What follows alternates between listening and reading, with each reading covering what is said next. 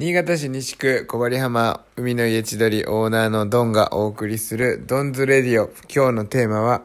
こんなにもハラハラするって他にある？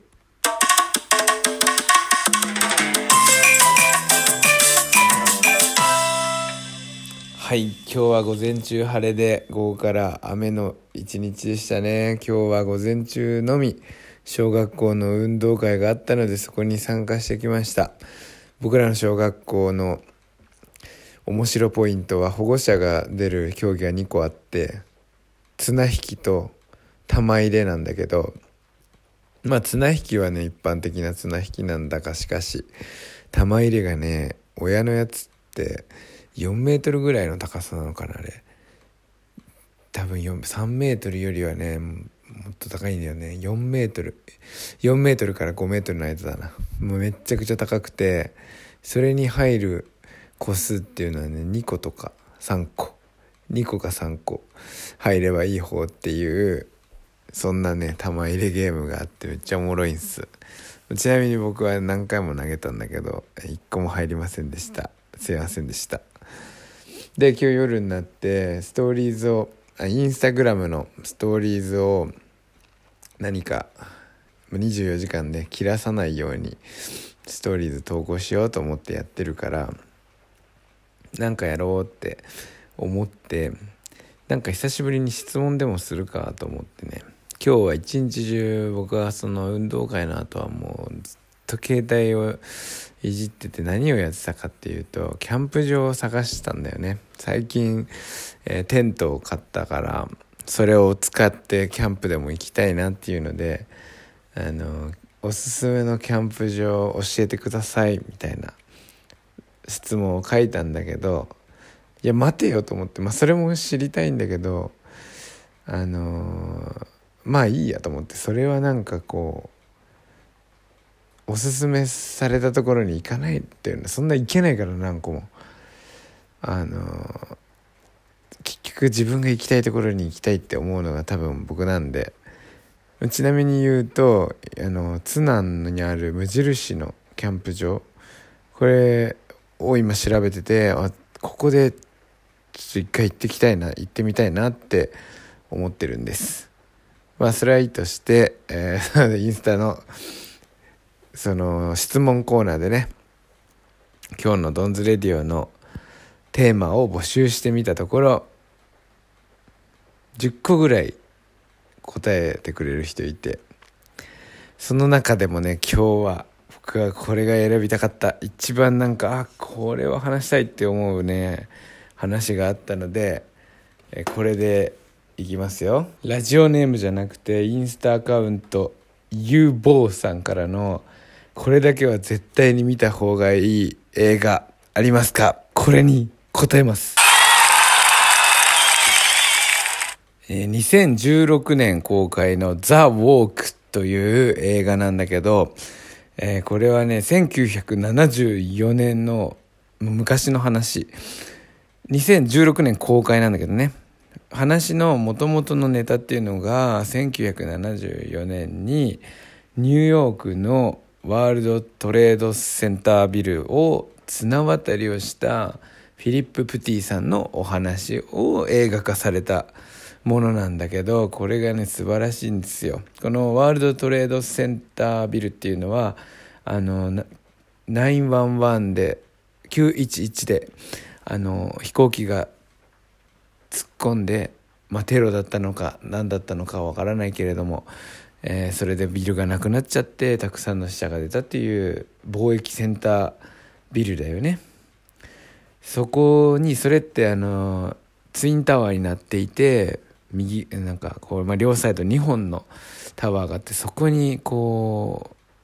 なんていうかその綱を張ってワイヤーを張ってその上を綱渡りをするっていうもう手に汗握る本当にドキドキドキドキする映画なんですよ。で監督はロバート・ゼメキス監督という人でね。この人は「キャスト・アウェイ」という映画とかあの「バック・トゥ・ザ・フューチャー」とかを作ってる人。でねこれねあの映画僕ら夫婦はまああの結構映画を見るんだけど夏になるとね忙しくて全然見れないんですよ。でも冬はまあまあ時間があるからいろんな映画をね今はネットフリックスで一番まあ見てるんだけどもあの結構自信があってこれが面白いとかこれはいまいちとかね。言うの。で外したくないじゃん。なんかあの本当昔っての借りてきた TSUTAYA でさ借りてきた映画をせっかく借りてきたんだから意地でも見るみたいなのあったけどなんか途中でつまんないのがあったりとかすると何時かな。でも最初の15分ぐらいで本当決まると思うんだよね。それでうーんってやつはやっぱりその後ずっとさ1時間とか見ててもなんとかクライマックスまで行っても結局うーんっていう、うん、気がしてる。まあ好みなんかもしんないけどね。僕なんかはこうなんかあの意味不明なこととかがあると嫌なんだよね。全部辻褄が合っていてほしいというかこう付箋が貼られててほしい。結局分かんなくても最後の最後でどんでん返しで全部一番最初まで、えー、の分かっちゃうとかね。そういうのがまあまあ好みですね。これもまたねあの夫婦で結構好みが合うのよ。同じのが。好きっていうかこれはすごいっていうのそれ、結構あのいろいろあるからただ思い出せないねパッと言われて思い出せないんだけどあの、まあ、じっくりね夫婦であの考えれば出てくるのでまた今後もあのおすすめ映画なんか他の話もしたいなって思う映画がまあいくつか思いついたけど今日はこの「ザ・ウォーク」です。でねこの綱渡りをするんだけどその人はもともとどういう話だったちょっと若干うろ覚えなんだけど、まあ、綱渡りが好きな人なのよ。でいろんなどんどん高いところに挑戦していってついにはもう最強のこの貿易センタービルに挑戦するっていうことなんだけどあのなんかね僕はずっとスケボーをやってきたんでそれとこうかぶる部分もあって一見本当に意味のない危険なだけの行為でお金を稼げるわけでもないしあの名声が得れるって言ったって本当に一部の人だけスケーターだったら同じスケーターにだけはすごいねってなるけど他の人からしてみたらさあの階段飛んだとかそこでフリップしたとかっていうのってそんなにこう「へえ」っていうすごいねっていう程度じゃない。なんだけど一見無意味なことなんだけど本当にそれって自分にとってこの宇宙に生を受けたというか地球に生を受けた自分にとっては素晴らしくこの立ち向かう価値のあることだったりするのよね。それが時に人に迷惑をかかることだったりもするんだけど分かってるんだけどそれを超えるうん生きているというこう実感があるというかね。それそういう気持ちがこのジョセフ・ゴードンさんっていう俳優なんだけどその演じてるね人。フィリップ・プティさんというその当時の本当にやった話本当にやった話だからねこれが。だからすごいんだけどさもう今はないビルなんだけど本当にその当時1974年にその綱を渡ったっていう、まあ、話なんですよ。でその人のこの気持ちがこう伝わってくるのよね。映画を通して。だから演技がうまいってことだよね。すごいよねそういうのって。でそれをそれをねまたその演技って言ったらさ実際はやらないわけだからそんなところにロープ張って。地上400411メートルって言ってたかな確か。400メートルの高さでロープを渡るなんてさすごいじゃんマジで。でも実際は映画撮影の時はそんなしないから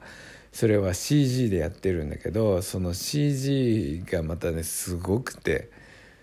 あのー、多分下手な CG だったらまあ映画だしな、まあ、演技も下手だったらね映画だしなって言ってそんな観客が緊張するほどのさ映像にはならないと思うんだけどもうそれがすごいのよね。もうやばいやばいって言って本当になんかこうガクブルガクブルおしっこ漏らしちゃうかもしんないよみんな見たらもしかして。でこれをねあのー、一回映画上映会僕野外映画をやりたいなって思ってた年があって2年前ぐらいにこの映画も見たからザ・ウォークをあのそういう高いさビルのときメッセの一番上の展望ホールとかネクスト21っていうビル、まあ、新潟にあるけどそのビルの一番上のねそのホールでそういうなんか高いところでこれを上映したいらすっごいその緊張感が伝わって楽しいだろうなって思ってね一回そののビルの管理会社とかその受付の人とかに聞いてあのいくらで借りれるんですか？みたいなのに一回聞きに行ったことがあるんですけどまあ結局実現には至ってないけどあのこの「ザ・ウォークを見てねもう感動した。これは絶対あの背の高いビルの上の展望ホールで上映会をするべきだって思う人がいたら、えー、立ち上がって一緒にねその上映会を実現させましょう。僕もそのためにプロジェクターはあの300インチで映るやつを買ったんだけど結局家で使ってね家で映画見てるだけなんで、えー、あのやろうっていうことになれば僕も動きますんでよろしくお願いします。だ今日はあの説明欄にこの「ザ・ウォークのトレーラーを貼っておきたいと思いますんでそれを見てみてゲオに行くなりネットフリックスは調べたけどなかった。なんかあの iTunes とかで借りるなりなんかして見てみてください。それではまた明日。321乾杯。